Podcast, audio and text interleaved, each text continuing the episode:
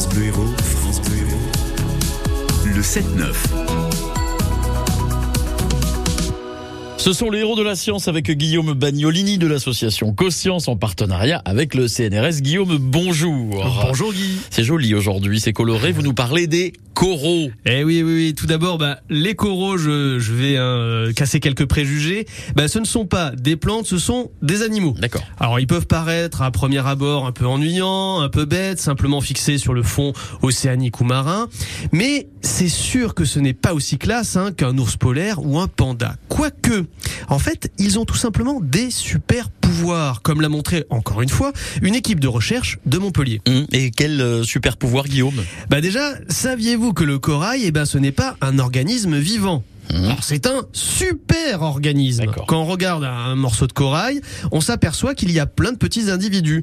On les nomme des polypes. On dirait presque des mini-méduses. Et ben ces dernières s'associent pour former une colonie et puis Plusieurs colonies se regroupent pour former un super organisme, le corail. Chaque polype va sécréter sa propre armure contre les prédateurs et autres intrus. La somme de tous ces exosquelettes va constituer ce que nous voyons quand on observe du corail à l'œil nu, un immense squelette colonial.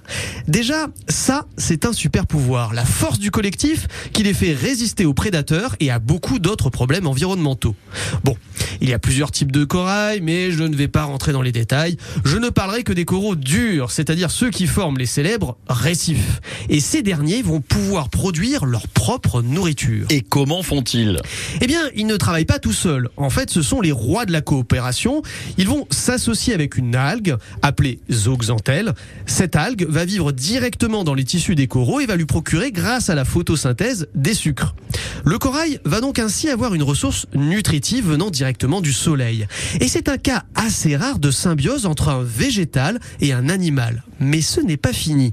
Les chercheurs de Montpellier, entre autres, ont observé qu'il y avait des coraux durs qui provenaient de profondeurs très importantes, de l'ordre de 120 mètres, voire même une observation à 172 mètres. Et c'est étrange, car à cette profondeur, ben, il n'y a plus trop de lumière. Donc les algues ne peuvent plus leur fournir de, de nourriture. Bah c'est ça. Et la grande question, c'est comment font-ils? Eh bien, la réponse apportée par les chercheurs, c'est tout simplement en s'associant avec une autre espèce d'algue. Cette dernière va capter des longueurs d'onde très faibles de la lumière, les seules pouvant encore exister à cette profondeur. Et c'est un avantage énorme qui leur permet de survivre.